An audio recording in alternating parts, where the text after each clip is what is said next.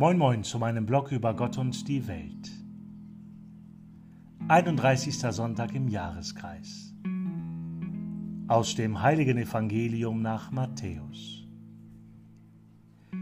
In jener Zeit sprach Jesus zum Volk und zu seinen Jüngern und sagte, Auf dem Stuhl des Mose sitzen die Schriftgelehrten und die Pharisäer. Tut und befolgt also alles, was sie euch sagen, aber richtet euch nicht nach ihren Taten, denn sie reden nur, tun es aber nicht. Sie schnüren schwere und unerträgliche Lasten zusammen und legen sie den Menschen auf die Schultern. Selber aber wollen sie keinen Finger rühren, um die Lasten zu bewegen.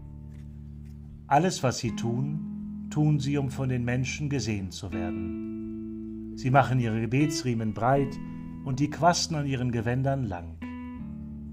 Sie lieben den Ehrenplatz bei den Gastmälern und die Ehrensitze in den Synagogen. Und wenn man sie auf den Marktplätzen grüßt und die Leute sie Rabbi, Meister nennen.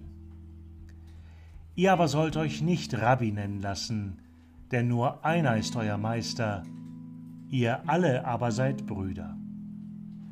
Auch sollt ihr niemanden auf Erden euren Vater nennen, denn nur einer ist euer Vater, der im Himmel.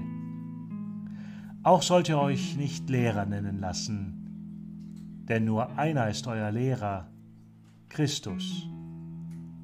Der größte von euch soll euer Diener sein.